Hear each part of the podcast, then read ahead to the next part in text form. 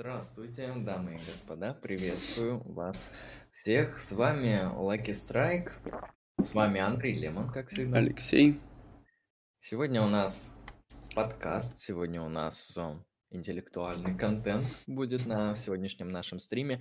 Мы постараемся разобраться с э, таким кейсом в философии, который является абсолютно непростым, серьезным и сложным а конкретно философии действия. Философия действия отвечает на один простой вопрос. Что такое действие? А дальше мы поставим проблематику и рассмотрим какие-то основные теории и концепции, ну и, соответственно, дальше это пообсуждаем. Поэтому формат будет сегодня примерно таким образом выглядеть. А все люди, которые присутствуют в чате, мы вам передаем всем привет, здравствуйте. Вопросы из чата мы прочитаем в конце а, нашего подкаста. Вопросы с донатом, соответственно, будут прочитаны сразу. Примерно так. А, хорошо. Я думаю, можно начать с некоторой проблематики того, а что такое действие и почему это какая-то штука, которая интересна философам, почему она проблематична для философии, почему вообще философы занимаются таким явлением, как действие. Ну, дело в том, что существует а, некоторая вещь, которая интуитивно понимается людьми и, очевидно, для них разграничивается. Это отличие действия от события. Мы понимаем, когда и в каких ситуациях, при каких условиях человек совершает действие, и в какой ситуации, в каких условиях он, если это можно сказать, совершает событие. С ним происходит событие. Ну, что-то вроде случайного телодвижения, не совсем намеренного. То есть как, как отличить намеренную деятельность, да, то есть какое-то действие, да, от случайного события, от события, не входящего как раз в описание действия, то есть ненамеренного, можно так сказать от телодвижения. Да, да, происшествия, от случайного какого-то стечения а, обстоятельств телесных и так далее. А, давайте какие-нибудь примеры накидаем, просто для того, чтобы глубже чуть-чуть понять проблематику. Э, вот человек идет по улице, и он подскользнулся.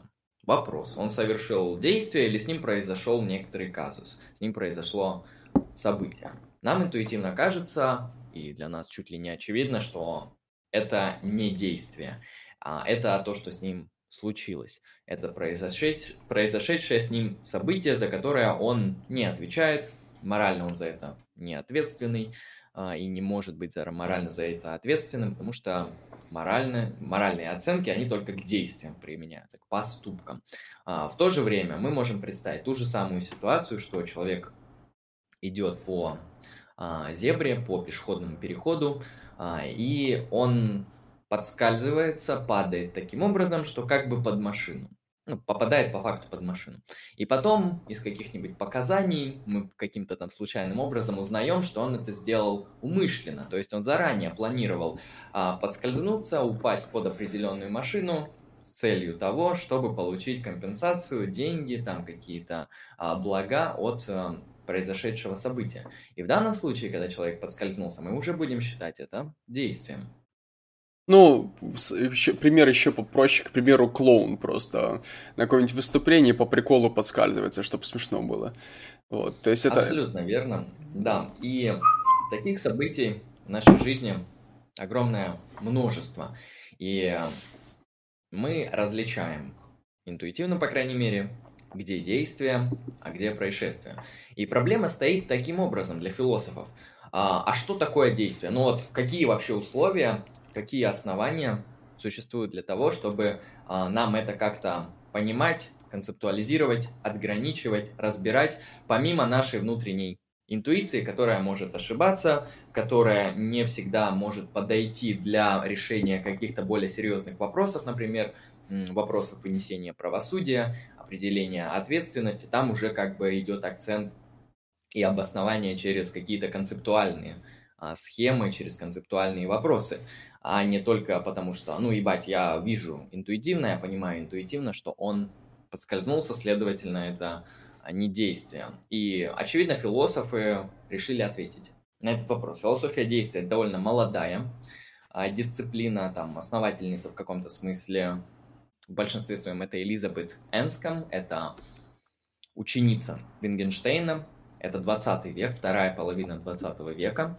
то есть это довольно старая дисциплина, и она развивалась в русле аналитической философии, поэтому в плане того, что там есть аргументы, там есть обоснования, там есть какие-то а, концептуальные вопросы, которые разбираются. А, в этом плане все хорошо с этой дисциплиной. Я бы сказал, даже она слишком хороша в этом плане, в плане своей концептуальности и академичности. Эта дисциплина относительно новая. А, как раз таки Энском задалась интересным вопросом, а, который спровоцировал ее учитель Вингенштейн. А вот представьте, да, как раз таки, человек двигает рукой, чтобы взять бутылку и выпить воды. А как возможно описать это событие, как будет выглядеть данное событие, если мы уберем вот все вот эти концептуальные моменты, связанные с тем, что он хочет. То есть мы просто пронаблюдаем за поведением. То есть увидим ли мы действие, если мы уберем весь этот концептуальный аппарат. Я немножко не так пересказал, но суть все равно мы до этого объяснили, что такое действие. Ну, ты имеешь а... в виду, ты имеешь в виду, что мы получим, если будем иметь, грубо говоря, ну, не знаю, последовательность кадров или, ну, как, какое-то видео изображение, как, как человек а, берет стакан и пьет из него воды, не описывая это концептуально. Да, то есть если мы просто опишем поведение, вот как бихевиористы подойдем и опишем просто вот данное событие с точки зрения языка поведения, не обращаясь к внутренним ментальным состояниям данного человека, то есть э, получим ли мы действие в этом плане. И это интересная проблема. Э, кстати, проблема для бихевиористов тоже. В будущем они либо отказались от бихевиористической идеи, либо модернизировали ее и начали включать в а, бихевиористический анализ внутренние ментальные состояния, которые как бы не верифицируются, но мы их как модели для удобства можем принимать. Но это другой вопрос, это философия сознания. Давайте я дам определение действия, которое я составил на основе э, тех материалов, которые мы изучали, и мы в будущем будем с ним работать. Вот смотрите, какое я составил определение, я взял его у разных авторов, скрепил то, что мне близко и хорошо. Хорошо, читаю. Действие – это акт, который характеризуется существованием такого психологического состояния, которое играет определенную каузальную роль в нашем практическом мышлении. Это имеется в виду отсылка на критику практического разума Канта, то есть практическая это сфера поступков, действий, каких-то совершений. В нашем планировании будущего и выполнении действий, которое в своей структуре содержит намерение совершить X состояние из собственно желания, то есть состояние, которое содержит желание агента совершить X и соединенное с убежденностью, то есть верованием во что-то, что он действительно будет X агент, а, будет делать этот X. А, если кратко, как тут по структуре, что тут выглядит? А, почему я добавил термины, которые отсылают нас к игре определенной каузальной роли в нашем каком-то практическом взаимодействии? Потому что я функционалист. В этом плане у меня в философии сознания позиция функционализма, поэтому я подошел здесь с точки зрения функционализма. И дальше я выделяю три основных а, критерия, которые отличают действия от события. А, То ну, есть... Ну, очевидно, это намерение. Сейчас, сейчас mm-hmm. я договорю. Это намерение, а намерение имеет в себе три элемента. Это желание, это верование. А... Нет, она имеет два элемента, желание и верование.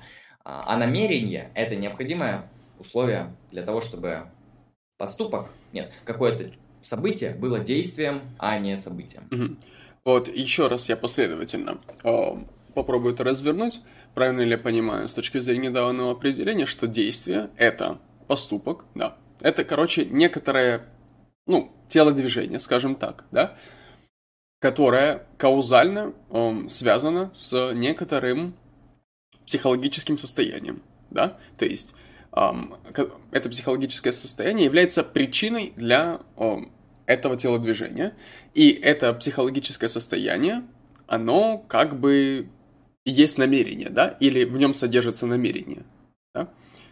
Совершить это телодвижение. И в свою очередь намерение, оно эм, состоит из некоторого желания, то есть некоторого импульса, вот, хотения, да, и убеждения, что как бы говорящий, как бы думающий действительно будет делать это телодвижение. Да, верно.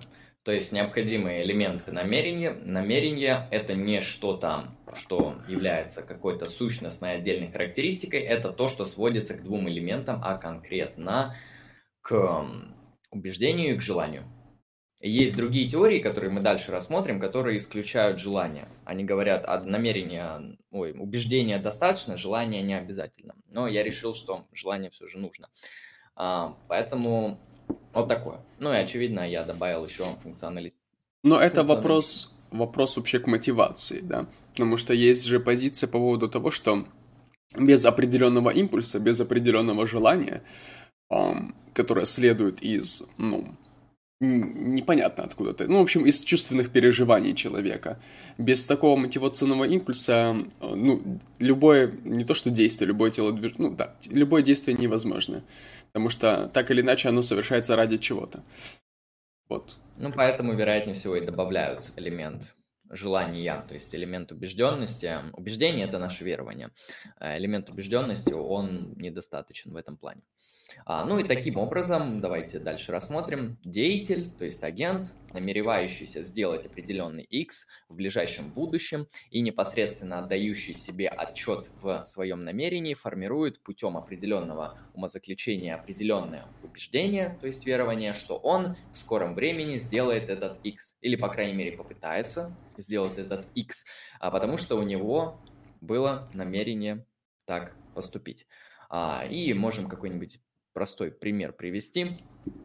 Ну, к примеру, сказать, что кто-то намеренно включил кондиционер, то есть совершил действие по включению к кондиционеру, это означает просто объяснить а, его действие ссылкой на желание включить кондиционер и убеждение, что его определенные телодвижения а, приведут к определенным последствиям. Но опять же есть вопрос, что из этого считать действием. Да? Это одно действие или это некоторая цепочка действий, каузально связанных друг с другом.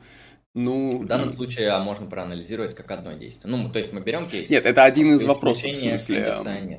Эм, эм, эм, смысла слова действия, да?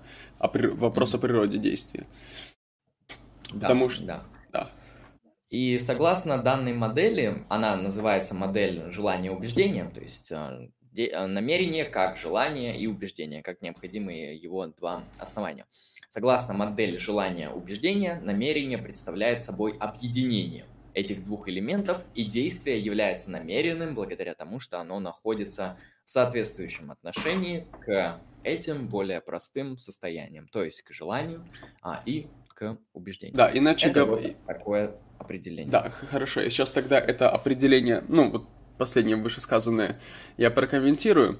То есть желание — это некоторый мотивирующий импульс, да, это некоторый импульс, эм, данный нам непосредственно.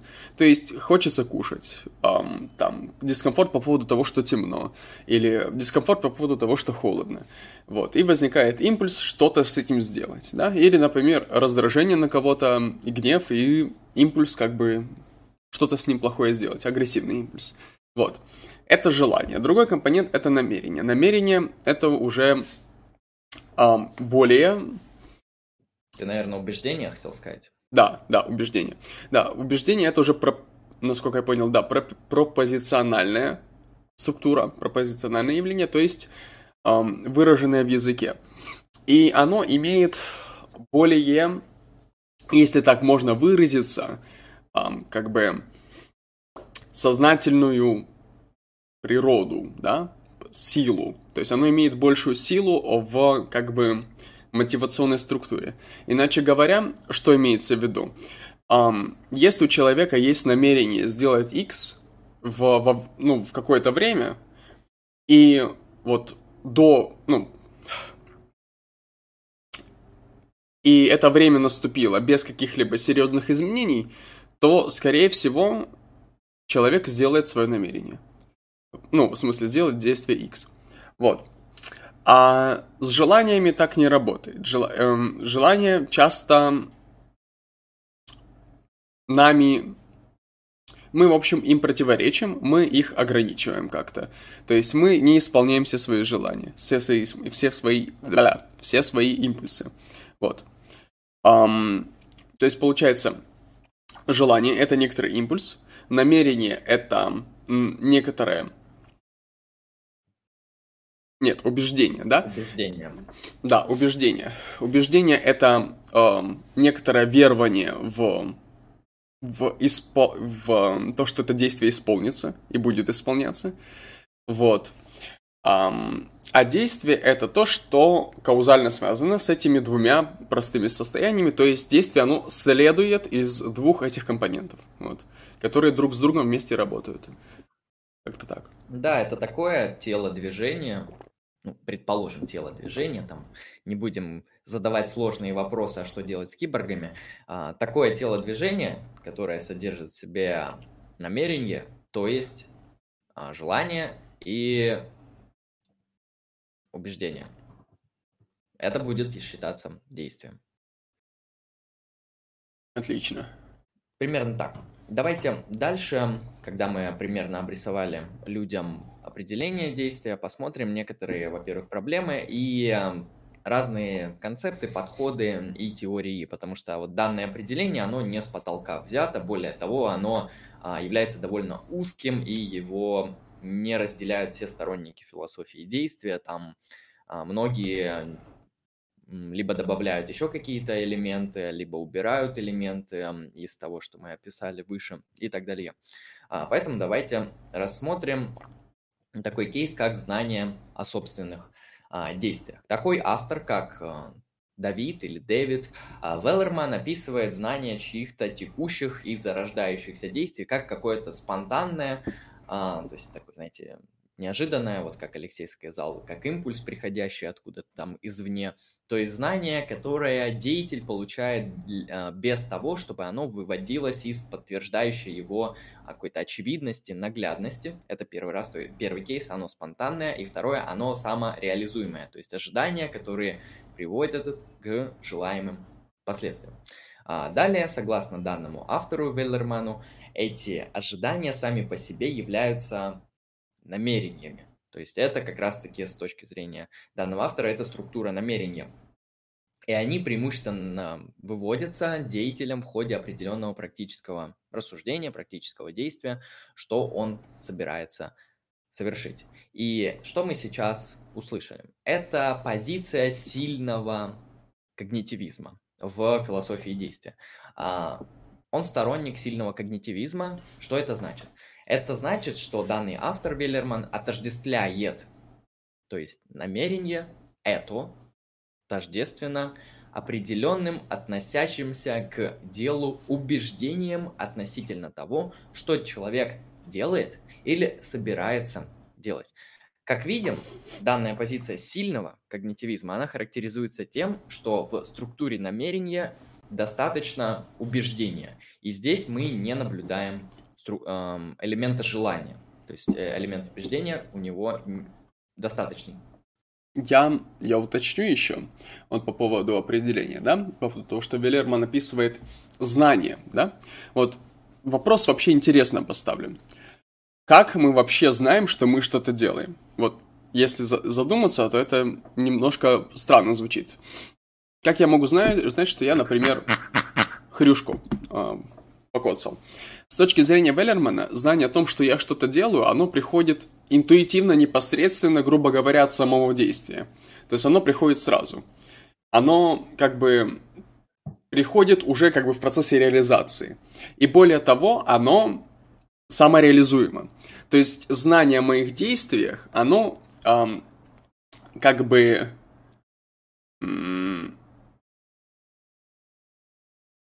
это есть ожидание действия, причем ожидание действия в процессе как бы действия. Вот. И получается, что я знаю о том, что я делаю через уже дело. Что-то такое. А, я думаю, тут не только сам процесс действия важен, но и ожидание, потому что ты же перед тем, как что-то совершить, ты его ожидаешь. Ожидаешь, что вот этот э, акт телодвижения приведет к определенному результату. То есть это определенное ожидание. Ну и дальше ты уже получаешь а, остальные элементы во время выполнения данного акта. Я еще думаю, здесь нужно прояснить, как он использует термин знания. Вот, а, Алексей, как ты думаешь, вот с твоей точки зрения, тут используется знание? Ну, он, ну, грубо говоря, отчет о действиях. То есть, как бы ощущение действия. Вот. То есть... Я ну, здесь проясню, угу. а, так как это а, у нас западная европейская аналитическая философия, знание здесь понимается в строгом смысле. Оно определенную традицию имеет за собой. А знание – это обоснованное истинное верование, убеждение. И в данном случае он говорит именно об знании как о веровании, которое для нас является обоснованным, то есть когда ты совершаешь действие, у тебя есть обоснование, что оно приведет к определенным результатам. Там ставишь чайник на плиту, а, и ты думаешь, ну, наверное, да, он закипит. У тебя есть обоснование считать, что он закипит. Помимо законов физики, ты это миллионы раз наблюдал в своей повседневной практике. Обоснование есть, и оно еще и истинное. То есть оно не является в данном случае а, ложным. То есть знание – это убеждение, пропозициональная структура, которая является обоснованным и истинным в этом плане.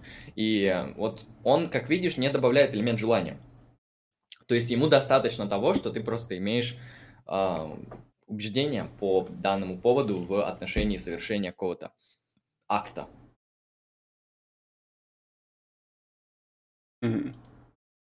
Ну, то есть, с его точки зрения, действия могут совершаться без желания совершить действие, да? Да, это как раз-таки сильный когнитивизм. Это мне немножко покорежило глаза. Оно мне сначала мне показалось, типа, нормальным, а, то, что все это можно описать именно в структурах наших пропозиций и убеждений. А, в принципе, это можно сделать. То есть это не, это не факт, то, что действительно приведет а, к вырвиглазному и какому-то неверному описанию. Мы можем описать действия человека вот исключительно даже без его, а, без учета его желаний просто на основании его верований. А, но мне кажется, эта картина, если она и не ложная, то она какая-то недостаточная. То есть элемента желания, конечно, не хватает. Или, проще говоря так, если мы добавим в данную теорию элемент желания, эта теория будет описывать намного больше явлений и более точно. Ну, более взгляд. качественно, да. Да, вот. короче, она, это просто будет лучшая теория. Потому что... Вот это... угу. Да, потому что вот тот же пример, да, человек включил чайник. Um, с какого хуя он вдруг решил включить чайник? Знак вопроса. Человек включил кондиционер. Зачем? Вот. То есть, а, по, вот, стоит вопрос о намерении, да? Ну, намерение, оно здесь более, ну, ближе к делу, можно так сказать. Оно более непосредственное, оно а, напрямую связано каузально. А, ну, с точки зрения прошлого определения, оно содержит в себе желание и убеждение, да?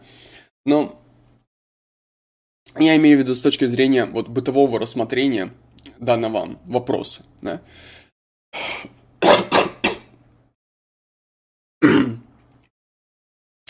Подразумевается, что имея чист... Блять. Что я хотел сказать? Я хотел сказать, что за каждым действием, так или иначе, стоит некоторая, некоторая мотивация, которая содержит в себе, должна содержать в себе некоторый импульс потребности. Вот, то есть, если говорить о чайнике, то это потребность, например, ну, выпить чай, да, что-нибудь такое. Если это ам, хрюшка, то это потребность услышать ее очаровательный ам, хрюшачий звук, вот, и насладиться этим, и обмазаться этим. Вот, если это желание, например, курить, да, то это желание удовлетворить свою никотиновую потребность и так далее. Ну или, в общем, понятное дело. Да, я здесь в этом плане согласен. Прежде чем мы перейдем к слабому когнитивизму, к теории, которая добавляет желание, а, я еще тут добавлю, там интересный вопрос в чате был по поводу того, что такое психологическое состояние, то есть что автор имеет в виду, когда говорит психологическое состояние. Ну, психологическое состояние – это любое ментальное состояние, ну или конкретное ментальное состояние э, нашего сознания. Если мы будем говорить уже за природу ментальных состояний, то мы должны обращаться либо к психологии, желательно какой-нибудь эмпирической, либо к философии сознания, поэтому это иной кейс. А, то есть это просто ментальное состояние. Хорошо, слабый когнитивизм. Сторонники слабого когнитивизма в своей теории считают, что намерение совершить F, например, да, какое-то какую-то цель достигнуть, намерение совершить F частично конституируется, но не тождественны соответствующим убеждением, что некто будет делать F. Звучит не, совсем понятно и абстрактно, а, но тут все довольно просто. К примеру, вот а, господин автор Пол Грайс придерживается взгляда, а, что намерение совершить действие F, состоящее в собственном желании выполнять определенный F и соединенное с убеждением, что он будет делать F, является более или менее прямым следствием того, что он так пожелал. Или можно еще проще сказать, сторонники слабого когнитивизма, как я уже говорил, добавляют в структуру намерения еще элемент желания. Как Алексей выше показал, то что желание тоже является, по крайней мере, теоретической конструкцией, если это не что-то реальное, но теоретическая конструкция, которая нам необходима для более полной картины а, описания того, зачем вообще это так произошло. А, еще встает а, интересный вопрос в философии действия по поводу управления собственными действиями. А, и здесь приводится такой интересный пример. Ну, например, у вас какая-то конечность э, неподвижна. Да, и либо вы ей не двигаете. Например, вы левой рукой своей не двигаете. И вы, получается, своей правой рукой берете левую руку, вот, и совершаете ей какие-то вот движения. А, будет ли считаться это действием? А, и это действие правой руки или левой руки, да, вот тут вот а, такой интересный тонкий момент. Я, я уточню, что вы правой здоровой рукой двигаете парализованную левую руку, и будет ли движение левой руки считаться действием. Вот. То есть... Да. Да. То есть движение его а, правой руки данного агента из мысленного эксперимента, приведенное в действие посредством нормального функционирования системы контроля движения является настоящим действием, а левой руки мы, кажется, думаем, что нет. То есть как эту проблему решает философия действия, хотя, на мой взгляд, она довольно понятна и очевидна. Формально ее можно там решить следующим образом. Сейчас я вот э, после реплики Алексея вам расскажу. Не говори, я потом а, добавлю. А, это можно представить следующим просто утверждением, которое разделяет и Элизабет Энском, основатель этой дисциплины, и Дональд Дэвинсон, тоже а, философ, который работает в русле философии действия. А, выглядит оно следующим образом. Довольно просто. Если человек совершает F посредством G, то тогда его действие F равно его действию G. То есть э, данная проблема решается формально довольно просто. Если мы совершаем как раз-таки какое-то движение посредством каких-то других методов, то это будет то же самое действие. А это можно применить не только в нашем примере, с рукой, но мы можем это применить, например, а, с использованием там оружия, да, с использованием каких-то предметов, автомобиля и так далее. Ну, на, на самом деле этот вопрос открытый, потому что, да, вопрос от, от тождественности. Um, действие F, которое было совершено с помощью действия G. с одной стороны, ну, это вопрос еще несколько, ну, лингвистический, да, потому что вот я могу сказать, я двигаю ногой, да? Это можно понять как минимум двумя способами. Во-первых, я могу, ну, э, мое действие будет заключаться в том, что я двигаю ногой. То есть я вот, короче, взял, чтобы вам проиллюстрировать, я поднял ногу. Вот, так может быть. А, например, я иду, да, я иду куда-то, я хожу. И я тоже двигаю ногой.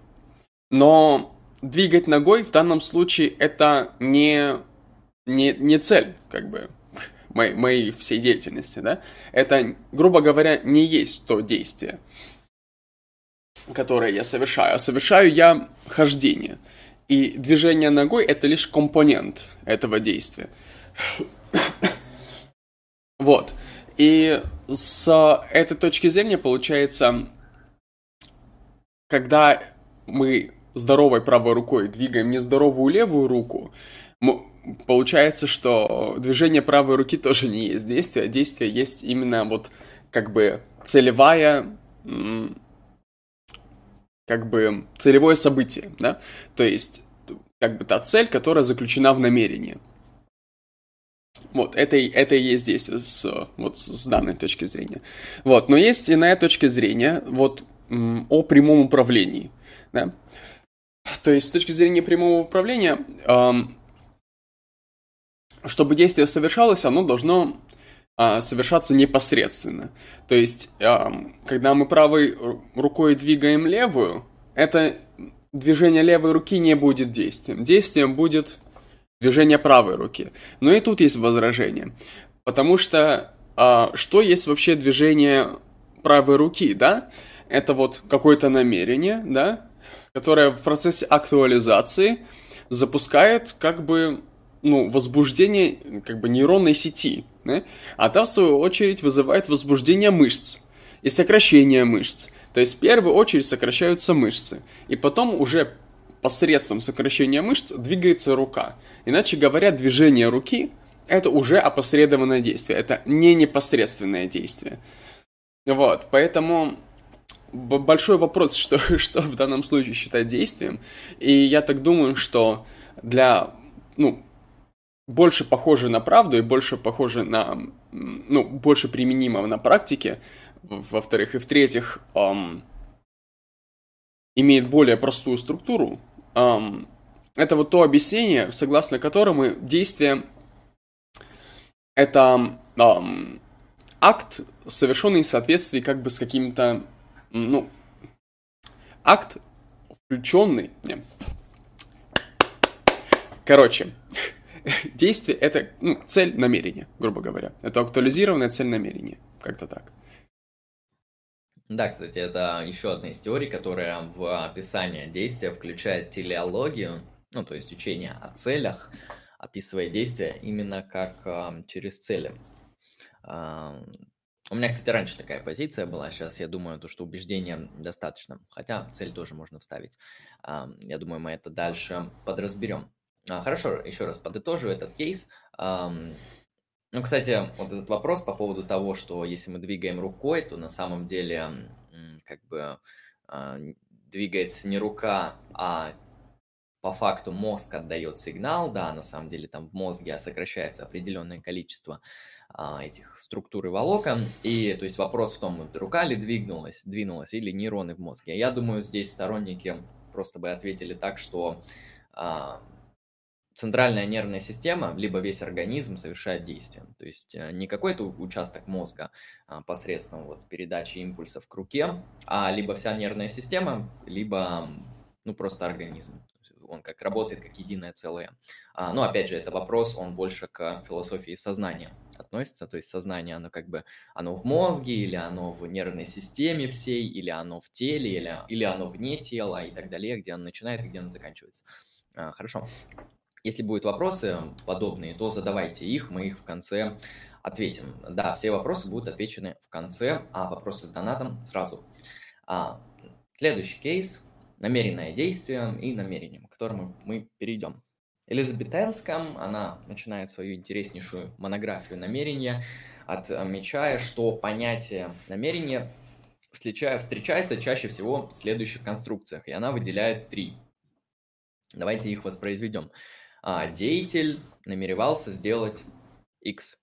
Деятель совершил X намеренно. Деятель совершил F с намерением сделать X. А, то есть намерение, оно может описываться вот подобными образами. Как мы можем заметить, они почти все одинаковые, то есть они больше такой лингвистический характер носят по своей структуре. Единственное, что третий элемент а, отличается, потому что тут входит дополнительный, дополнительная структура, то есть... А, Хотя нет, нет, нет, я перепутал. Я думал, тут в третьем элементе м, добавляется посредством какого-то а, внешнего объекта, но нет, тут просто Третье... действительно точно так же деятель совершил F с намерением сделать uh, X, то есть тут имеется в виду цель, тут целеполагание добавляется в третьем элементе. Да, и эти фразы приведены в соответствии с примерами употребления. Это нужно заметить. То есть мы тут анализируем, как употребляется вообще слово действие, как употребляется намерение и что вообще из этого можно выяснить. Ну да, я напомню, что Элизабет Энском это ученица Вингенштейна, и она занимается анализом языка. То есть при ответе на вопрос, что такое действие, во-первых, нужно посмотреть, а как это слово употребляют а, люди. Ну и употребляют они его примерно так, да. Деятель намеревался сделать X. Хорошо. Следующий автор, Братман, он полагает, что нам необходимо различать намерение как цель действий и намерение как какие-то определенные отдельные состояния ориентированности на будущее действия, то есть состояние, которое является результатом, и далее само налагающее ограничение на наши стоящие планы деятелей, практические стремления. А, так, последнее предложение я явно не понял, но он нам предлагает разделить следующее. Намерение как цель и намерение как а, состояние ориентированности на какие-то определенные будущие действия в этом плане. А, то есть добавляется элемент иных а, последующих уже будущих действий в данной структуре. Так, далее. А, другой автор, Велиман, он, напротив, отождествляет намерение с определенным произвольным убеждением, выводимой из нашей практической рефлексии, рефлексии, говорящей, что сейчас, например, он выполняет определенное действие, или что он выполнит его в будущем, и что это действие выполняется или будет выполнено именно как следствие его принятия этого опирающегося само на себя убеждения. А, то есть здесь, помимо практической рефлексии, мы еще имеем, опять же, элемент убеждения в данном действии. А, далее, то есть мы сейчас анализируем структуры намерения, а, как понимается намерение разными авторами. А, далее, Пол Грайс, он отдает предпочтение немножко иной концепции, но сходной, в которой а, намерение, оно заключается в желании деятеля получить определенный результат, то есть желание, получить результат, вместе с убеждением, что они, эти результаты, будут достигнуты а, как результат наличия данного желания. А, другой автор, кстати, у него интересное имя, Гектор Нери Кастанеда. Это, если что, Кастанеда, который не мистик, а который философ.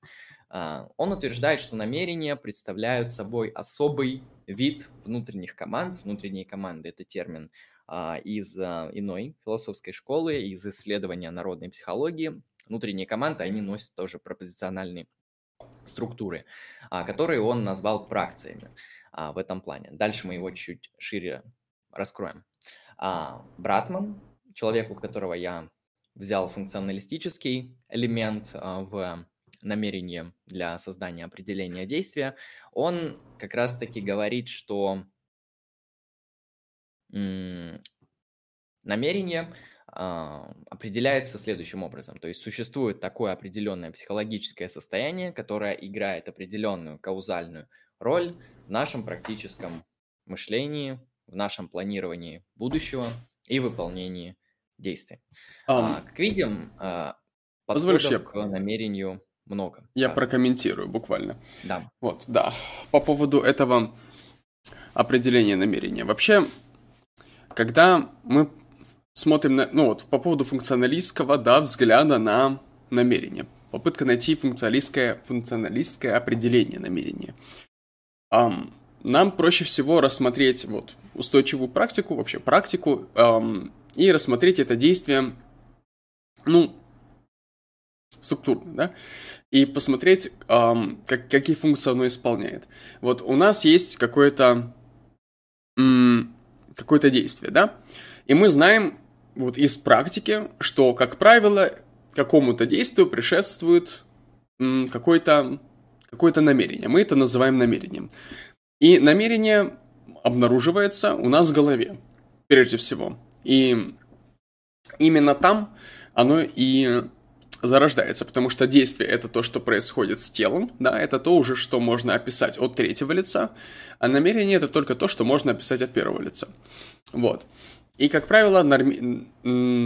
нами воспринимается вот эта структура каузально замкнутой. Да? У нас есть действие, и действие как бы идет следствием от намерения. Намерение всегда предшествует следствию. Вот. Хорошо.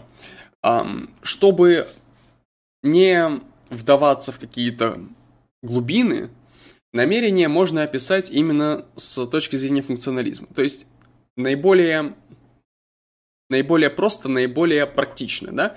То есть намерение — это некоторое психическое состояние, да?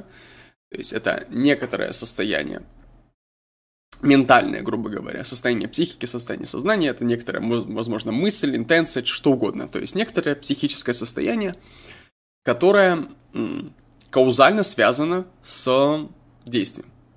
Все очень просто. То есть эм, в данном случае нам нет нужды эм, искать природу намерения. Нам нет нужды объяснять, откуда намерение появляется. Нам нет нужды искать компоненты намерения. Нет нужды эм, объяснять, как оно устроено. Ну, в общем, вся вот эта вот, все эти подробности нам ни к чему. Нам важна именно функция. Да? Функция намерения как психического состояния, предшествующего всегда э, выполнению какого-то действия. То есть намерение это, грубо говоря, необходимое условие для совершения действия, для совершения действия, причем оно идет хронологически раньше и каузально с ним связано. То есть является причиной, грубо говоря, данного действия. Вот. Насчет причин не знаю, наверное, условием точно является. Ну да, да, условием. А, то есть, э, если что-то было совершено без намерения, это просто не действие а, в этом плане. А, насчет того самого Кастанеды, которого мы чуть раньше упомянули, давайте его чуть-чуть подраскроем. А, представления данного господина Кастанеды о намерении, они немножко своеобразны, специфичны.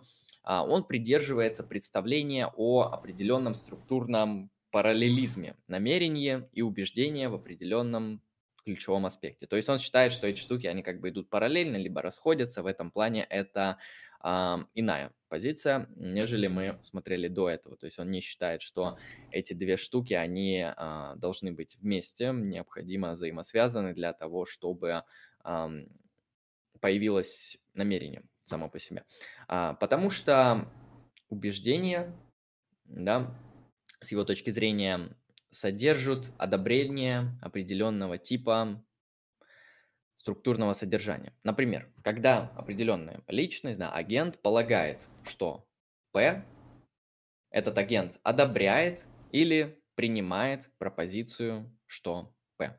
Когда личность намеревается сделать F, она одобряет или принимает вот эту пракцию, то есть, а пракция это, как я помните, говорил, а, внутренняя команда которая носит пропозициональную структуру. Я буду делать F, да, или P, что я там говорил. А проще говоря, эта пракция, она приписывает свойства действия F. Вот эта пропозициональная структура, она приписывает а, свойства действия а, этому деятелю. Но это приписывание, оно включает в себя определенный императивный посыл, потому что структура этой пропозиции как раз-таки будет выглядеть «я буду делать X, Y, Z и так далее.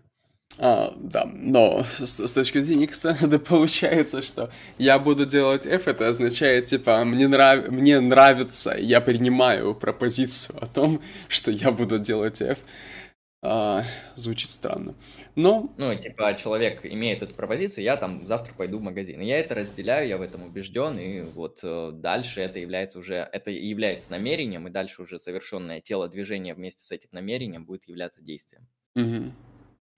В этом плане, ну, выглядит нормально. М так, далее, далее давайте вот э, я здесь выделил интересный аргумент, который можно обозначить как э, аргумент, который демонстрирует, что объяснение действий на основании мотивов а, не может быть причинным. А, то есть как мы можем часто подумать, объясняется действие. То есть действие, а, вот человек, он мотивирован сделать X, и на основании этого мотива следует определенное действие. А, многие обыватели могут примерно так описывать структуру действия, то есть а, а, оставляя ее за мотивацией. Он сделал X, потому что вот он мотивирован был, сделан X, X. То есть он украл из магазина шоколадку, потому что он был мотивирован своим голодом, да, он хотел скушать шоколадку. Его мотивация и является причиной его действия. Хорошо, какой аргумент э, направлен на то, чтобы опровергнуть данную позицию? Давайте его разберем и рассмотрим. Для начала. О, бля. А, если объясняющие мотивы агента R были причинами его действий, как утверждается вот ранее, причинами его действий А, тогда должен был бы существовать какой-то общий определенный причинный закон, который бы связывал с необходимостью вот эти вот психологические факторы в данном агенте R, то есть его мотивы, с типом действия А, которые, которому они дают рациональное объяснение. То есть, грубо говоря, а, первая часть аргумента состоит в том, что если бы мотивы по принципу закона а, вызывали определенные а, действия А, формулировка такая. Далее. Однако, как мы знаем из нашей великой психологии, да и вообще из наблюдения за человеком, вот таких вот каких-то законов, как таковых, да, типа там я толкну ручку, она упадет со стола, а, их не существует. А, поэтому законов, таких вот четких причинных, а, строгих корреляций нету. Слушай, И поэтому, эм, да, я вот перебью буквально. А законы, они как бы, как мы понимаем, есть они или нет? У меня есть такой вопрос. Ам, ну, мы их как-то формулируем, открываем, возможно, находим, да? То есть законы это то, что как бы появляется, да? То есть наши, на, наши взгляды, наше мировоззрение, как бы человеческие знания, они обогащаются законами, в процессе как бы технического, научного, ну, прочее, прочее, прочее развития, правильно? они не обязательно могут а, нами создаваться. Нет, а, я говорю о том, могут что они как-то появляются, да, каким-то образом. Они существуют в мире, их люди открывают. Да, хорошо, их люди открывают. Я имею в виду в нашем знании, в знании, ну, в человеческой науке, скажем, да. Именно вот в, в этом знании они появляются, они привносятся, они открываются, например, да. И вот что мешает предположить, что такой закон есть, но он еще не открыт. К примеру, к примеру, да? Отсутствие обоснования, то есть вы Секундочку, секундочку. необоснованную вещь, наверное, Да, так. отсутствие обоснования. Но ом, кто пытался это обосновать? Смотри, чтобы составить подобный закон, нужно а, провести довольно-таки странный эксперимент, да? То есть нужно а, пронаблюдать корреляцию возникновения мотива, например, спиздить ручку, и действия спиздить ручку. Ам, причем в этом эксперименте соблюсти, ну, достаточно суровую чистоту, да, чтобы э, все как бы, участники эксперимента были более или менее в равных условиях. Но это маловероятно, скажем так. Это работа для психологов. Если такой эксперимент возможно поставить, пусть ставят, открывают. Если действительно существуют какие-то законы, то можно будет уже говорить то, что мотивации путем а, законообразной логики приводят к совершению действия. Но, как мы видим, это не устанавливается эмпирически, значит, у нас нет, обос- нет оснований считать, что мотивы приводят к действиям. Мгм. То есть я думаю, здесь просто научно можно подойти, потому что если мы придем с этой моделью в какое-то научное сообщество, а, то ну, они в какой-то момент спросят на основании чего? А, на основании того, что я так захотел. Ну, это недостаточно. Нужно или эмпирические исследования, либо какие-то дедуктивные выводы. А, то есть э, тут оно просто не пройдет ценз, можно сказать, научной обоснованности. Мгм. Я, я тебя понимаю. Но с другой стороны, не все же интуитивно понятные вещи требуются, ну, требуют какого-то обоснования. Верно? То есть, а какое у нас есть иное просто? Какая, какая у нас есть альтернатива для того, чтобы объяснить причину поступка? Намерение. А мотив это не намерение, да? Не, мотив это не намерение. Ага. Мотив это... ну, Намерение здесь это одна из структуры мотива. Мгм. А, нет, неправильно. Намерение включает в себя мотив. Вот. А, но просто если мы отождествляем то, что мотив ведет к действию, то нам нужно это показать каким-то образом. Ну, типа вот какой-нибудь банальный пример, аналогичный, если человек этому ударит по коленке, у него там нога двинется. Это, как я понимаю, чуть ли не физиологический закон. Мы его можем проверять, показывать, эмпирически подтверждать и так далее, как работает нервная система. А вот как мотив приводит всегда к действию, мы это не можем показать. Поэтому мотивы не могут быть а, источником. Хорошо, я тогда по-другому скажу. А, как, как, какие есть причины действия, да? Убеждения и желания. Угу. Хорошо. Ладно.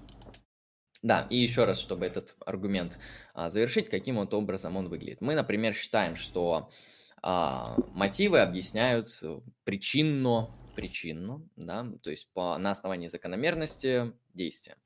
А далее мы открываем то, что не существует таких э, каких-то закономерностей, потому что они не выявлены, а, не показаны. Если есть, то покажите, если вы экспериментальные психологи, пожалуйста, я посмотрю на них.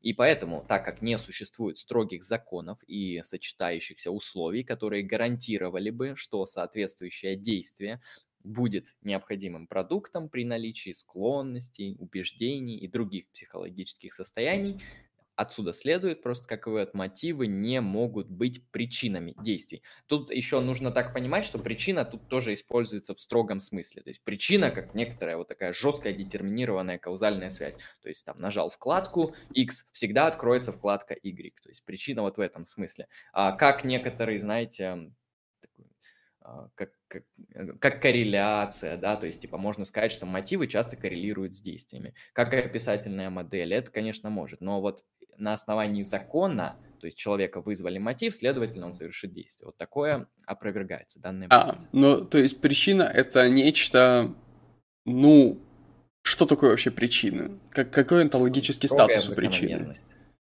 А, строгая закономерность, стопроцентная закономерность, иначе говоря.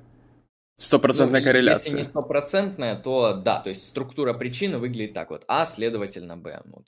А, ну, точнее, я сейчас импликацию показал, но мы предположим, что при совершении действия, при совершении А причинно, то есть как бы А вызывает Б. И вот примерно так причина. Ну, всегда, то есть безусловно.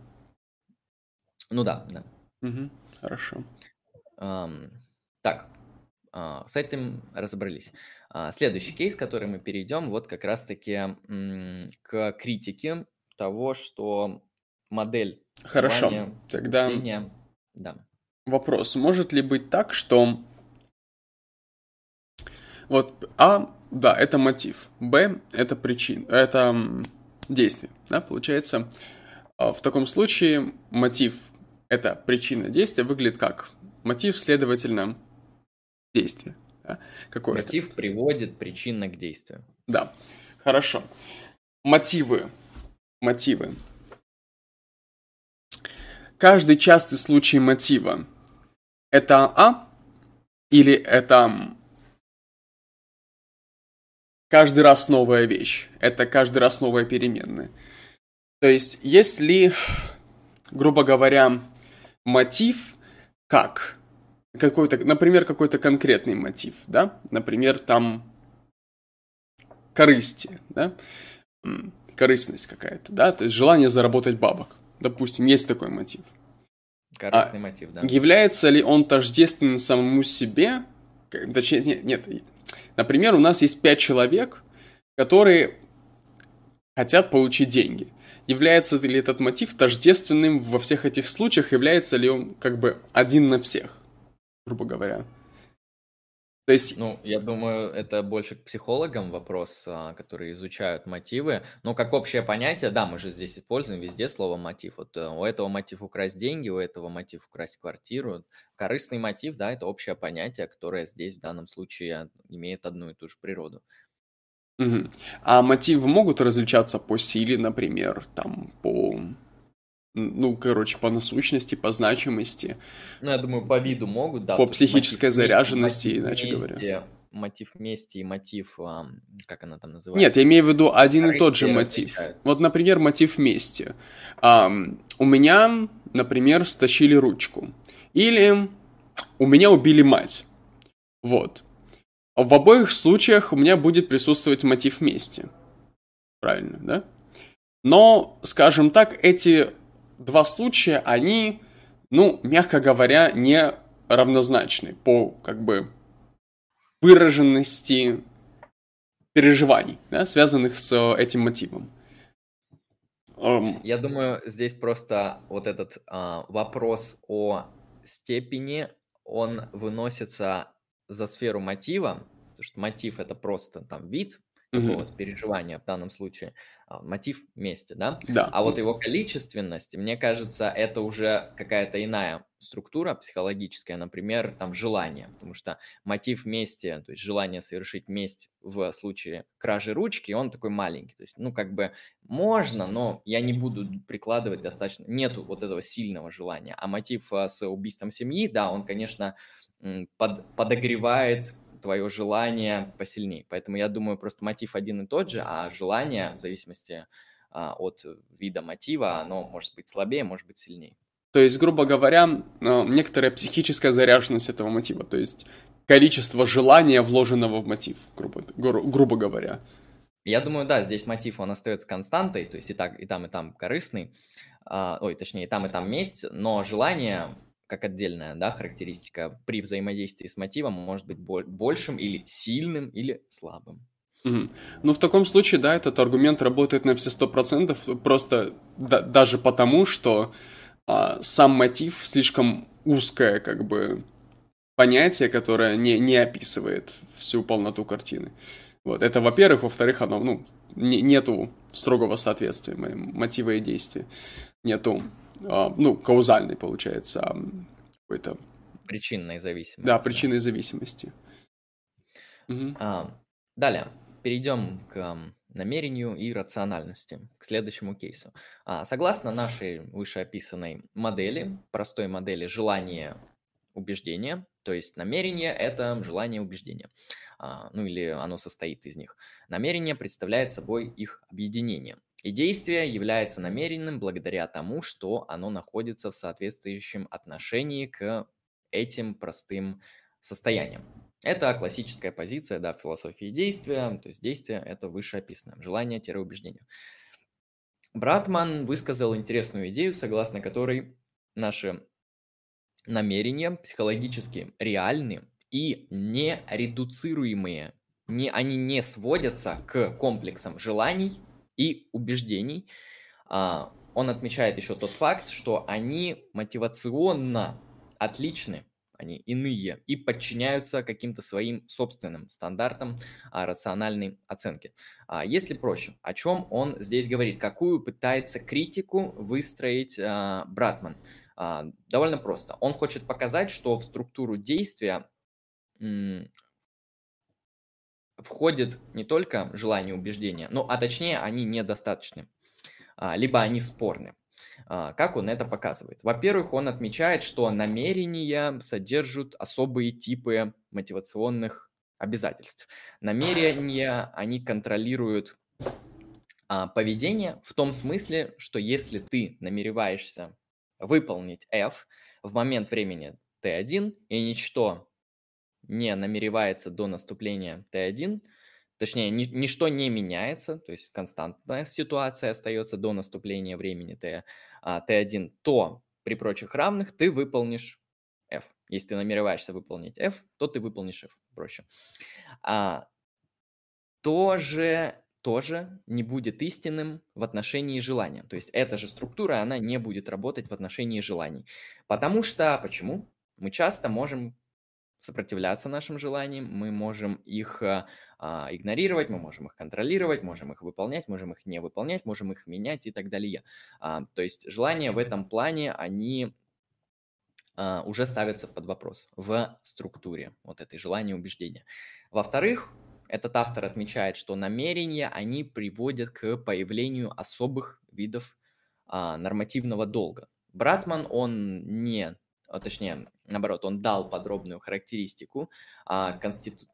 каких норм? Конститутивных норм намерения, и он выделял определенные три основные необходимые нормы, которые нам нужны а, для работы с намерением. То есть три требования. Три, первое требование – это внутренняя согласованность. Второе – это соответствие средств и целей согласованности а, с убеждениями деятеля. В этом плане он выделяет именно эти. А, то есть какую критику он здесь выдвигает? Он говорит, что вот эта модель желания и убеждения, она недостаточна, потому что э, определенные, да, вот эти психологические намерения, они не редуцируемы, не сводятся к вот этим составным элементам желания и убеждения. Потому что в классической модели мы видим, что желание и убеждение – это и есть намерение в сумме. А он говорит, что нет. Вот у меня вопрос. Um, не, не редуцируются, не сводятся. Это не то же самое, что намерение никак не зависит от желания или убеждения. Да? То есть, к примеру, намерение может не сводиться к желанию и убеждению, но намерение может иметь а, в себе, ну, оно может иметь необходимые условия в виде желания, к примеру. Такое может быть? Может быть. Вот, замечательно. То есть в данном, данная концепция, она, получается, не игнорирует желание, да? Она лишь а, утверждает... Хотя сейчас я вспомню, а, он же говорит о том, что мы можем а, желание, мы им можем сопротивляться, мы им можем не следовать, мы им можем изменять. То есть да, желание да. в этом плане да. не необходимо. Не-не-не-не-не-не. То, что мы можем сопротивляться желаниям, это лишь значит, что желание, а, из желаний не следует действие, из желаний не следует намерение, потому что мы можем сопротивляться этому желанию. Но если посмотреть с другой стороны, что содержит в себе желание? Оно как бы должно содержать в себе... Фу, что содержит в себе намерение? Оно, должно содержать в себе желание, или оно может его себе не содержать? Иначе говоря, вот очень-очень э, простая тема. А не всякое желание приводит к намерению, да? Но всякое намерение имеет в своей основе желание. Как-то так мы это можно сказать. Ну, по вопросу этих множеств, ты понял. Да, да, дальше. Угу. То есть, вот у нас есть облако желания, и в нем внутри облачко намерения, если так можно выразиться. Вот. Или, или например, это пересекающиеся э, два множества. То есть, получается, может ли, э, точнее, нет, является ли желание необходимым условием для эм, существования намерения, и, если это так, противоречит ли это позиции эм, автора в данном вопросе?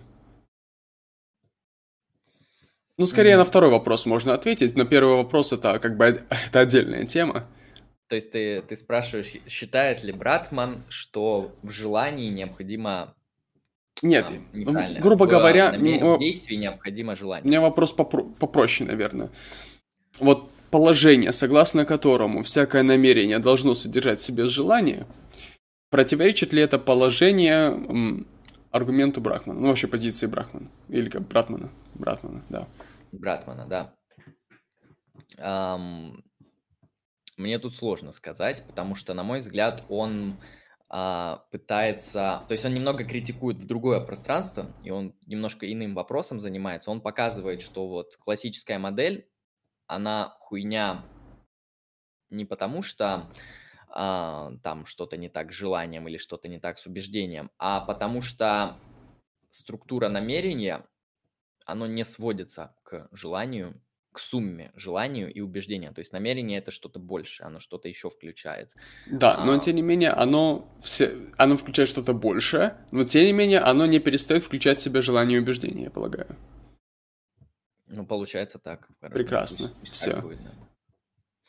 а, я думаю, мне кажется, он считает, что оно должно включать желание, убеждение, но еще какие-то иные факторы. И я думаю, он считает, что намерение – это сущность. То есть, э, когда какая-то хрень, она сводится к своим элементам, мы ее не можем в данном плане назвать сущностью. А, то есть, это просто ну, то есть намерение, намерение – это эмерджентное свойство. Да, он как бы, получается, считает, что намерение, оно, оно не сводится к сумме своих элементов, да, потому что там еще что. Вот да, оно эмерджентно возникает, как бы. Получается у нас желание, убеждение, и возникает эмерджентно намерение. А классическая структура, она считает, что просто сумма этих двух элементов – это и есть mm-hmm. намерение. Просто мы это одним словом называем, чтобы в языке было удобнее пользоваться. А могли бы просто говорить то, что действие – это телодвижение, которое имеет в себе желание плюс убеждение. Угу. Ну, в данном случае еще как, как понимает желание, да. Вот, тоже хороший вопрос, потому что желание можно понимать, ну, серьезно по-разному. Можно воспринимать желание как, ну, опять же, иррациональный импульс. Например, желание набить кому-нибудь ебло. Да? Но это морально порицается, или это приводит к плохим последствиям, поэтому намерение, оно входит в конфронтацию с желаниями, и, ну, в общем, мы сопротивляемся этому желанию, мы его не исполняем. Но также это можно описать, описать с другой стороны. У нас есть просто два желания. Одно желание набить морду, другое желание сохранить некоторый комфорт, некоторое уважение в обществе. Вот, да, и желания могут быть. Да, это да. Это такой интересный кейс. Вот, и получается второе желание, оно и будет, э, ну, к нему и будет сводиться намерение сдержаться, скажем так.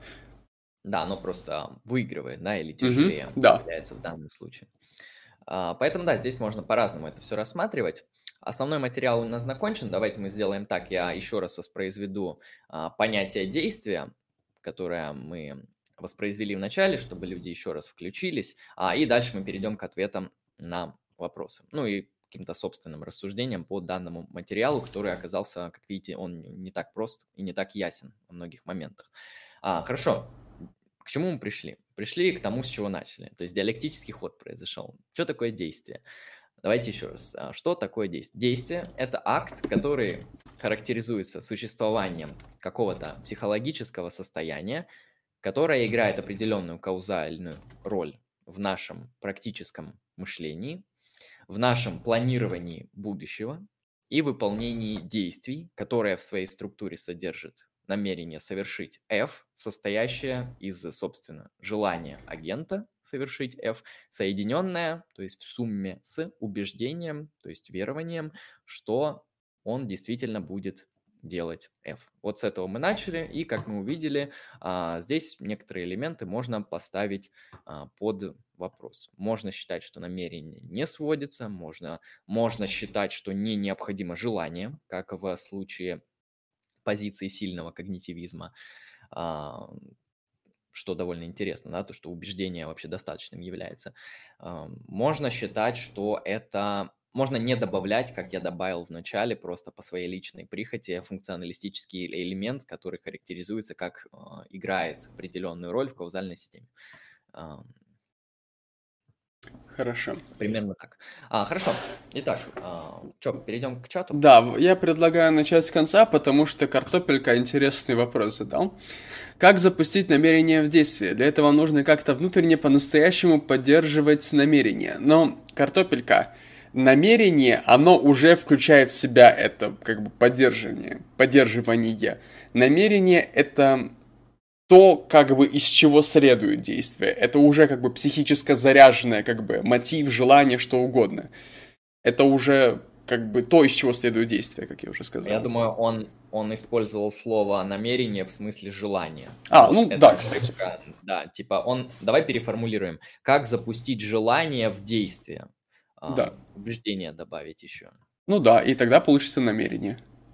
Да, и, а намерение, оно вот уже это необходимая предпосылка для действия. Остается сделать телодвижение, и будет действие. Так, э, телекок. А, вы зря отождествляете желание с мотивом. А, согласен, это немножко разные вещи, но вот именно мы их отождествляем просто потому, что в данной литературе это почти не различается. Понятно, что в какой-нибудь юридической литературе или в лакановском или ином психоанализе желание и мотив это, блядь, настолько разные вещи, что не стоит их отождествлять. Но мы отож... ну, отождествляли просто потому, что они так используются, слова. Так, Эти дальше... Слова, они потребляются в контексте. Дальше идет колдунство. На одной монете действия, на другой событие. Пример. Действие группа людей собрались с целью выразить мнение. Событие – это митинг. Вот такой социальный пример. А... Это нас отсылает уже к более сложным вопросам философии действия. А что такое коллективное действие? Типа это совокупность просто а, действий людей и их намерений? Или это что-то там еще третье? Эм эмерджентное, да. Не разбирал. Да, то есть чем отличается а, действие группой лиц от действия в одиночку? Да. Только ли количеством людей? Так, ехидная картопелька. Борьба намерений – это действие? Нет, это не А, действие. Я не уверен, что намерения могут воевать. Я могу предположить, что желания могут в борьбе находиться. То есть у тебя есть два желания– пожрать и остаться худым. А, Ну, в смысле, соблюдать диету, например. Вот у тебя два желания, и они у тебя в борьбе. Вот Ну, скорее в борьбе находишься ты, как бы. Вот. А эти желания А, это... м, Да, это, я бы сказал, знаешь, как точнее, а, ты имеешь конфликтующие желания. Да, да, да, отлично, отлично. Ты имеешь конфликтующее желание, да. И, ну, соответственно, это не действие, потому что действие это как бы свойство ну, человека в целом. Вот это не- нельзя рассмотреть ам, как бы на- намерение как действующие лица. Вот, потому что тогда нужно сказать, что у намерений есть намерение и желание, фу, есть намерение, а намерение состоит из желания и убеждения, а это уже, извините, континентальщина жесткая. Тоже такое Диалект. бытие, которое два логических шага прошло. Вот. Это уже мы углубляемся вот в глубины мироздания, нам туда пока будет закрыт. Мы как бы марку не приняли, у нас не, не- нету пропуска на четверых еще. Да, мы еще не вошли в машинную логику Делеза, не стали ризомами, так что в этом плане пока нам еще повезло немножко. Вчера, вчера- мимо нас прошел. вчера такую ризому приготовил, очень вкусную. Хорошую домашнюю. Да, лучшее Так, блюдо из риса. Ладно. Хорошо. Так, дальше. Филос... э, Ярик ХХХ. Философия действия не может быть ясной без личности, ее мотивов, ее смысле или проекция своих установок на бытие. В скобочках не люблю просто кидаться умными словами, когда тут совершается, совершается, точнее, философия действия. Хорошо. Э, Во-первых, Я я... даже не знаю, что ответить. Сейчас я, я, я буквально пару слов скажу. Ярик ХХХ, ты очень своеобразно формулируешь предложение, вот конкретно. А, не может быть ясной без личности, ее мотивов, ее смысле. Во-первых, слово смысл тут не согласуется, как бы с, а, ну, в предложении, да. Или проекция своих установок, то есть проекция тоже в обвинительном падеже непонятно куда и нахуя. Не может быть ясной без личности или проекции. Кого? Чего? Что это, блядь, означает?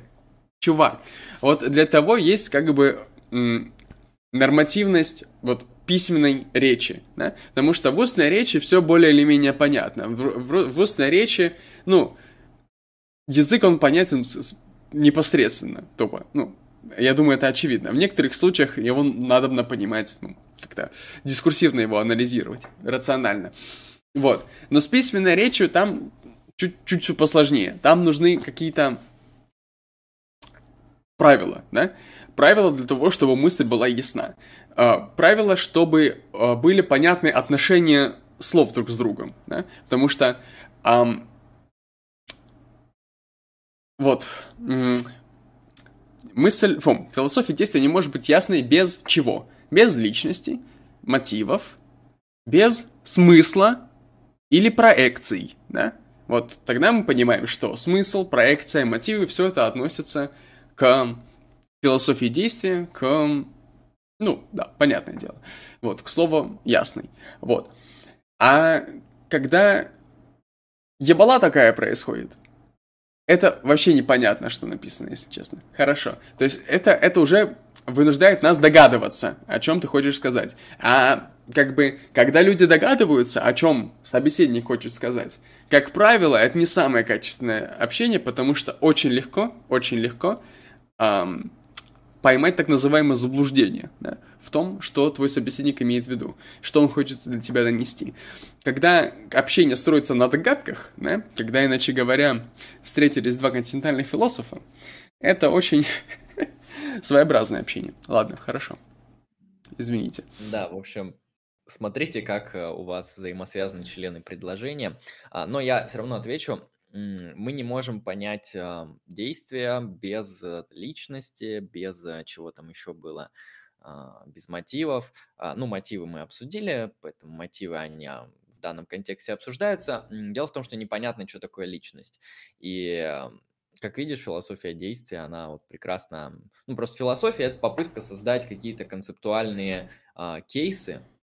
Некоторая философия – это попытка создать концепты каких-то ну вот, ну не знаю, чего угодно, например, действия. То есть концептуально описать действия. А мы можем, конечно, эмпирически попытаться описать действия, там вот, как это попытались сделать бихевиористы, но у них там дыра просто объяснительная, и оно выглядит вырвиглазно.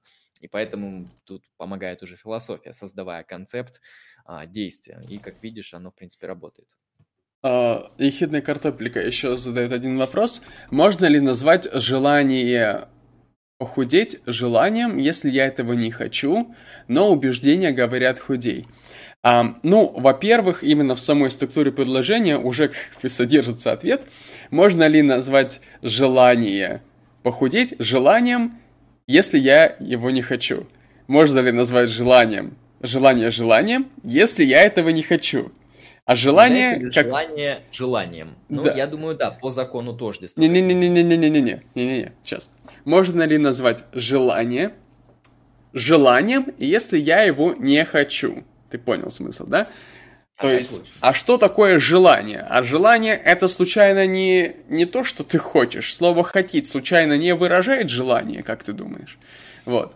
Если ты эм, не хочешь что-то, то автоматически, как бы просто по смыслу, это означает, что у тебя нет такого желания. Ну, просто по, да. по, по определению. Вот. Я это... могу, кстати, объяснить, а, почему его вопрос создан, вообще почему его вопрос существует. Ну вот, типа, Риле, я хочу съесть шаверму, но, я, но, например, я хочу сэкономить денег, поэтому я не хочу съесть шаверму. Конфликтующие а, ну, желания деле, Это не так. А, как, откуда исходит его интуиция? Есть такая фигня, как желание первого-второго порядка. В основном этот кейс, он используется в философии для обоснования того, что такое свобода воли. Свобода воли – это обладание желаниями второго порядка. Что такое желание второго порядка? Это желание над желаниями. Так, Андрей, вернись. Например, например, человек хочет курить. А, это желание первого порядка, да, предположим, оно вот непосредственное. Но у него есть желание второго порядка. Я не, а, я желаю, чтобы я не курил сигареты. И вот желание второго порядка – это желание над желаниями первого порядка. А, и когда человек обладает желаниями второго порядка, он типа свободен, да? То есть это такая одна из концепций свободы воли. Я думаю, его вопрос ехидной картошки, он заключался вот в этом. А, теперь бы это попробовать перевести. Не, я, я, я, я по-другому это понимаю, на самом деле я это понимаю, да? Можно ли назвать желание похудеть желанием, если этого не хочу, но убеждения говорят худей? Эм, ну, опять же, вот это тут уже нужно какие-то позиции разделять, да, по данному вопросу. Вот моя позиция в том, что убеждения это мусор, если как бы э, они не заряжены психически, да, то есть если... Эм, хорошо. Если они не имеют мотивирующей роли. Иначе говоря, если в них отсутствует компонент желания. Теперь перевернем. Убеждения а имеют... Вот угу. а, объяснить, а, мне просто, чтобы понять, не мысль стала. Угу. Вот а, классически под убеждением понимается, ну, любое наше верование. Например, угу. а, я считаю, я, нет, а, скажем вот прям, я убежден, у меня есть верование, что Земля круглая. А, да. Необходима ли мне какая-то психическая подзарядка вот этой штуки, чтобы это убеждение оставалось убеждением? Ну как да, конечно, конечно. А, а, а чем я психологически его подкрепляю? Как, какой эмоцией или какой структурой? А, ну, какой эмоцией или какой структурой? Просто я, да, я не вижу тут какой-то дополнительной штуки, чтобы вот, хорошо, я убежден, что Земля круглая. И, по-моему, этого достаточно. Мне не нужно что-то добавлять сюда. Нет, я к тому, что это будет иметь смысл. Ну, то есть, это убеждение, оно вообще, грубо говоря, появится, проявится, оно, его можно будет как-то, не знаю, пронаблюдать, оно будет на что-то влиять только в том случае, если оно будет содержать в себе какое-то, ну, если оно, если к нему будет отсылать намерение или желание, если оно будет отсылать к намерению или желанию, к примеру, к примеру, к примеру, вот в повседневной жизни мне похуй, как бы, земля круглая или не круглая. Я слышал, что земля круглая. Да, я слышал. Но я хожу по улице, мне насрать. У меня в голове есть просто фраза «земля круглая». И в ней, в ней есть как бы предположение, что это правда, да, потому что, ну, так, так люди говорят. Хорошо. А Предпол... если у тебя эта фраза есть, и ты считаешь, что она правда, это уже убеждение. Хорошо, это убеждение, допустим. Но опять же, мой, смысл моей фразы немножко в другом. Смысл моей фразы, что убеждение, оно будет как бы иметь смысл, да, оно... Вот картофелька просто задает вопрос, да? Можно ли назвать желание желанием, если... Ну вот, например, желание похудеть желанием, если я не хочу худеть, но убеждения говорят худей, да? Убеждения говорят худей, да? Вот. Что, что имеется в виду? А, если ты делаешь что-то, например, худеешь в соответствии со своими убеждениями, то это уже означает, что эм, эти убеждения, они заряжены желанием каким-то.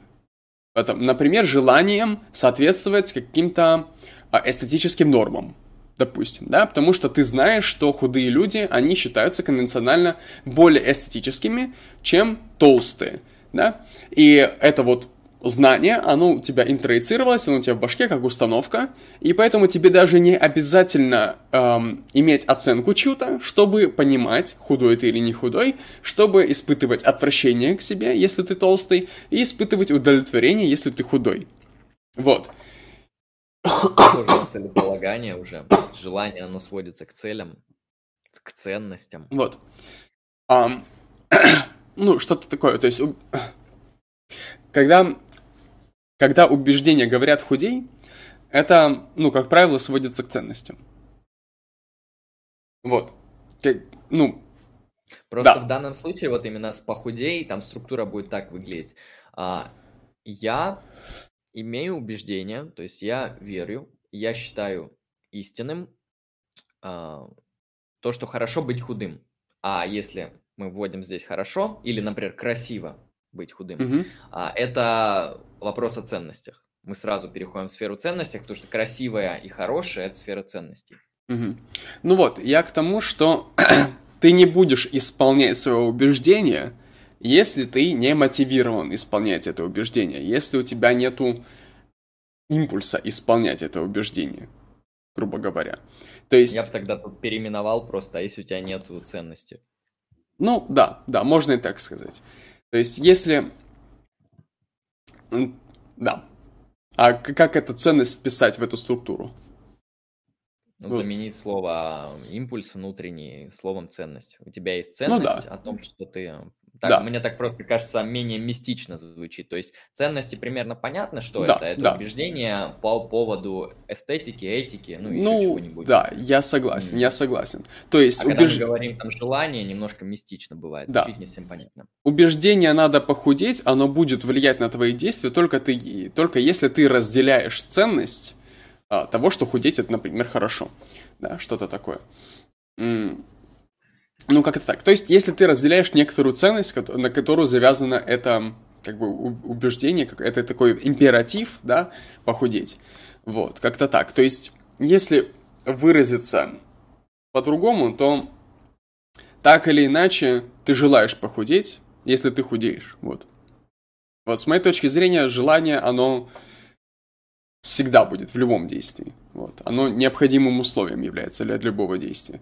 Возможно, действие, ну, в смысле, желание, оно входит в любое намерение. Возможно, намерение, да, оно включает в себя что-то, кроме желания. Возможно, много чего, кроме желания. Но желание – это необходимое условие. Поэтому так или иначе ты как бы это желаешь. Ехидная картопелька. Моральный нигилист должен быть эмоционально заряжен, есть котят. Ну, а, эмоционально заряжен это один из... Не понял. Вообще не понял, если честно, смысл, блядь, этого... Я тоже, я думал тоже сразу ответить. Моральный нигилист должен быть эмоционально заряжен и есть котят. Um, Нет, не обязательно. Почему? А, как оно, оно как-то выводит? Ну, опиши это в каких-то вот... Ну, он, более... он, э, ехидная картопелька отсылает, вероятно, к, к эмотивизму, да? Возможно. Навер- ну. Наверное, к нигилизму написал нигилизм. Ну, хорошо, ну, моральный нигилист – это тот человек, который не, считает, что моральных фактов нет. А, а например, имея, имеет ли он желание есть хотят, то есть эмоционально заряжен он есть котят или нет, это отдельный вопрос. Ну да. Не относится к тому, что он думает по поводу... Ну это была типа шутка, но шутка неудачная, видимо. Да, просто эту шутку восприняли серьезно. Да. А, так, ты, ты там... думал, ты пошутил? Да. да, давай еще вопрос посмотрим. Ага, хорошо. Uh, Ярик ХХ. У Штирнера философия действия – это свой корыстие, говоря нескучным языком, выгодно действие мне или нет. А это не философия действия, это этика. Да. Потому что вот то, что ты описал, это то, что называется в нормативной этике этический эгоизм. То есть хорошо или правильно поступать в соответствии с своими интересами. И в данном случае это не философия действия, потому что философия действия отвечает, наоборот, что такое действие, а не как правильно поступать разные чуть-чуть вопросы. Хорошо, ехидная картопелька. Вот ты дышишь и не управляешь ведь этим. Или ты думаешь. А, а что это тогда? Ты ведь не можешь не думать. А, смотри, когда ты дышишь без намерения, это не действие. Когда ты дышишь намеренно, вот решил такой вдох большой. Вот я сейчас намеренно сделал вдох. Это было мое действие. А вот когда я просто дышу, это не намерение, это не действие. Довольно все просто разграничивается. Да, да. Хорошо. JTFF. Алексей, ты еще болеешь, что ли? Да, я не... Во-первых, я немного болею. Во-вторых, я седьмой день без сигарет. Я буду, блядь, эм, я, я считаю, каждый день, я на каждом стриме буду говорить, сколько дней я без сигарет. И меня кроет ебаная абстиненция. Мне, э, мне вот раз э, несколько часов в сутки мне так хуево, что мне хочется выпрыгнуть в окно, если говорить простым языком. Сейчас мне более или менее, вот. Но вчера на, на стриме с э, Хероном Херон, была вообще пизда. Так, я, кстати, из начала чата хочу прочесть вопросы. Mm-hmm. Алексей за Ницше, а Андрей за Вингенштейна, так понимаю. Это отсылка на сцену, которую мы имеем на ОБС. А, ну, кстати, это, это случайно, потому что мы это не выставляли, но Алексею нравится Ницше, а мне действительно нравится Вингенштейн, поэтому... Ну да. Ни, Ницше, вот если, если чуть подробнее рассказать, э, именно вот подробно, но вкратце, Ницше я считаю um, крайне значимым философом в моей жизни, да, то есть Ницше, он очень крутой, иначе говоря, с моей точки зрения. Если сильно захочешь и пришлешь какой-нибудь донат, то можем об этом поговорить. А вообще смотри наши подкасты по Ницше. Да. Мне не сколько Ницше нравится, сколько последователей Ницше, ницшанцы. Вот, э, ницшанцы, я имею в виду в философии, мне, например, левое ницшанство нравится, по-моему, довольно интересно. Например? Мишель Фуко. Mm. А, к нам, кстати, в начале зашел Херон Теоретик, поздоровался. Йо, удачного стрима. А, привет, привет, Херон, и спасибо за удачный стрим. Так, а, у Андрея слабое эхо, исчезает... А, так, хорошо, я понял, надо чуть ближе говорить к микрофону, спасибо. А, тогда что такое... А, про психологическое состояние мы ответили, любое ментальное состояние. Я думаю, тут либо тебе интуитивно понятно, что это, либо тут это по-другому не раскрыть. Это уже к психологам вопрос, как они это определяют. Так, и про Штирнера ответили. Так, ну хорошо, если вы сейчас не будете задавать вопросы, то мы просто будем заканчивать. А, ну тогда я, Алексей, спрошу, как ты думал, что такое действие до материала и после материала? Потому что у меня позиция немножко поменялась, немножко. Mm. Ну, хорошо. Um, на самом деле, это вопрос уже как бы довольно широкий, потому что я могу ответить на него по-разному. Я скажу так. До, действ... до этого подкаста мне было похуй на то, что такое действие. И после этого канала мне похуй на то, что это действие. Но потому что что такое действие, я понимаю интуитивно. Вот. И мне моего интуитивного понимания вполне достаточно. Я крайне редко участвую в дискуссиях. Точнее, нет. В дискуссиях я, возможно, участвую нормально. Но вот в дискуссиях очень редко возникает, ну, просыпается эта тема, поднимается тема философии действия. Но у нас с тобой, Андрей, иногда она поднимается. Особенно, когда речь заходит о психоанализе и бессознательном. Поэтому, в принципе, в принципе, э, в этом можно было бы разобраться, да, чтобы участвовать в некоторой философской дискуссии на эту тему, чтобы как-то, ну, переводить психоанализ из топики, ну, чего-то, как бы, квазифилософского, как бы, в более или менее аналитичную, аналитическую среду, аналитическую топику. Вот. По поводу того, ну так вот, раньше у меня как бы не было взглядов на действия вообще. То есть мне было достаточно интуитивного понимания. То есть, ну, грубо говоря, слово употребление. Как я употребляю слово действие, так как, блядь, оно и значит. Вот. Примерно такая у меня позиция. Сейчас что можно сказать? Ну, действие — это, по-любому, оно содержит в себе телодвижение, да? То есть действие, оно выражается телодвижением. Его можно верифицировать телодвижением. Некоторым, да? Потому что действие совершается человеком, человек как бы находится в теле, да? И э, таким образом действие, совершаемое человеком, оно может быть э, верифицировано третьего лица через телодвижение. Замечательно. Но действие чего? Действие, оно отличается от простого телодвижения, от какого-то спонтанного, например, от падения, например, от рефлект, рефлекторной какой-то деятельности. Да, оно отличается некоторым свойством, да? То есть мы говорим, я подскользнулся, или мы говорим, там, я сделал домашнюю работу. Я ж не могу случайно сделать домашнюю работу. Или, например, ну, крайне редко я захочу, например, намеренно подскользнуться. То есть есть какая-то разница между этим всем. Вот, и разница, она в намерении. Это очень хорошо было показано вот в данном подкасте, вообще, в принципе, данными авторами. То есть действие это вот как минимум из двух компонентов состоит. Да? Это какое-то телодвижение и предшествующее ему намерение.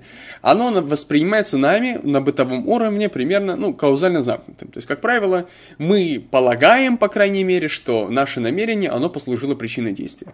Является ли оно на самом деле причиной, ну, не так важно. Ну, это, есть разные точки зрения на это, есть разные аргументы в пользу и за, ну, в смысле, за и против, да данной позиции. Ну, в общем, как-то так. Ну, и, наверное, самое интересное с, с моей точки зрения, что в этом можно обнаружить, да, это вот роль желания в, в намерении, да, то есть вообще в действии. Если действие оно состоит из телодвижения и намерения, а желание, как и намерение, это внутрипсихическое какое-то, какое-то явление, да, то как соотносится, получается, желание и намерение. То есть, является ли желание необходимым условием для намерения, или намерение, оно может осуществляться без какого-то желания, в таком случае, что такое желание, якого биса вообще. Ну и в том числе, если намерение может осуществляться в разрез с желанием, то что такое намерение, какие компоненты в нем есть? Иные мотивационные эм, которые превалируют над желанием. Желание оно одно или их несколько может быть, явля... могут ли быть конфликтующие желания, могут быть ли желания нескольких порядков, да, как говорил Андрей, первого порядка, второго порядка. В общем, вот именно эти вопросы, они являются наиболее интересными. Вот, и... Но углубляться в это, это долго, это трудно, тратить много-много сил и много-много времени. Ну, по крайней мере, сейчас мы в общем, в общих чертах осветили а, вообще эту, эту, эту тему, эту проблему, а, этот кейс, да, философии действий. Хорошо. Интересно. А, да, я по поводу себя скажу то, что у меня немножко другое представление было по поводу, что такое действие.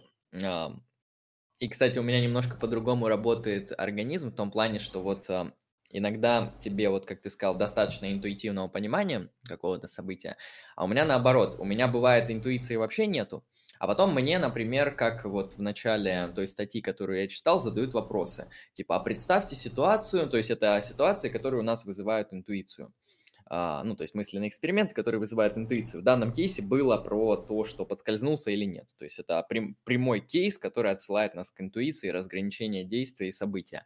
И когда у меня эта интуиция возникает, у меня, блядь, сразу вот желание нахуй разобраться, мне хотя бы, хотя бы какой-то ответ получить, именно концептуально, потому что мне вот, э, э эта интуиция, наличие этой необоснованной интуиции меня раздражает.